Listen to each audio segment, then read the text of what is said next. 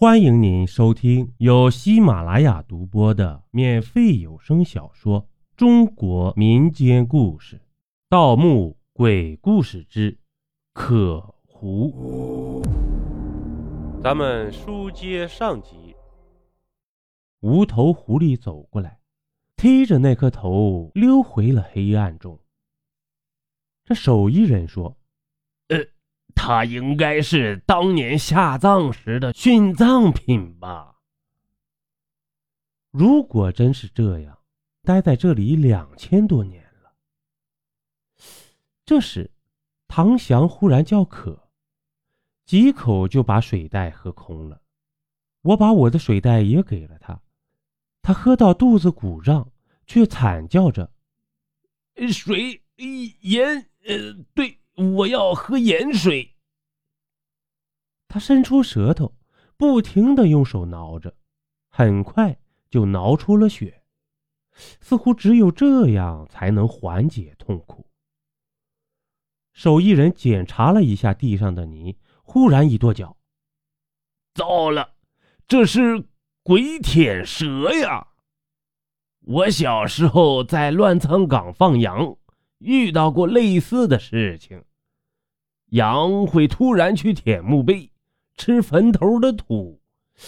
我听家族的老人说过，这是鬼舔了羊的舌头啊，让它既渴又缺盐分。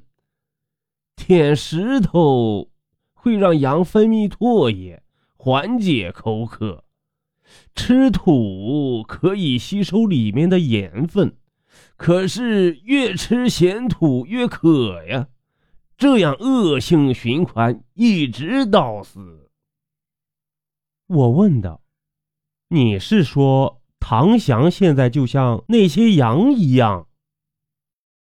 手艺人点了点头，指着地上说：“我们周围的土和墓道其他地方不一样，恰好是那种咸土。”唐翔趴在地上。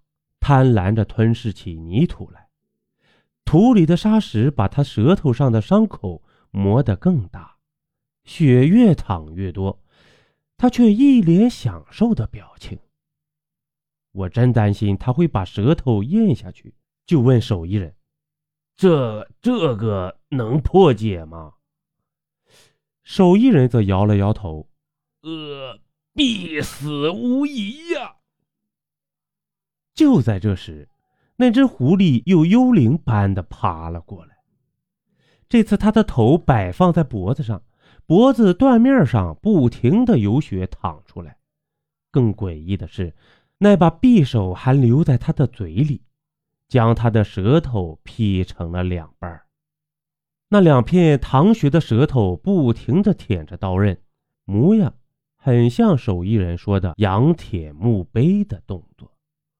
我恍然大悟，他不是来攻击我们的，他和唐翔一样遭遇了鬼舔蛇，他是想来吃这边的咸土。我们让开一条路，狐狸夹着尾巴窜了过去，趴到魏翔边上一起吃起了土。角落里传来一声异响，似乎有人潜了过来。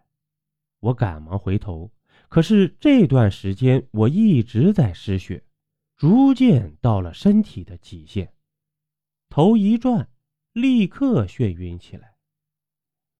手艺人扶住我说：“呃，老板，休息一下吧。”我艰难地靠在木墙上，眩晕感越来越严重，我恍惚地看到自己的皮肤上出现了诡异的褶皱。竟然很像那只断头狐狸，这这是怎么回事？话没说完，那手艺人露出残忍的笑容，双手掐住了我的脖子，我没有力气做出反抗了。理智渐渐的消失，世界黑了。感觉过了很久，我睁开眼，没想到竟然看到了赶车的大爷。老东西，我杀了你！我挣扎着要起来，无奈身上剧痛难忍，又躺下了。老人打趣道：“哼，年轻人火气这么大，你还没付驴钱呢。”我环顾四周，发现手艺人已经不见踪影。唐祥倒在血泊里，嘴里满是鲜吐，脖子上还出现了一个巨大的伤口。掐我脖子的那个混蛋呢？唐翔怎么样了呢？是不是你趁我昏迷时杀了唐翔啊？喂，年轻人，不要血口喷人啊！邀您继续收听下集。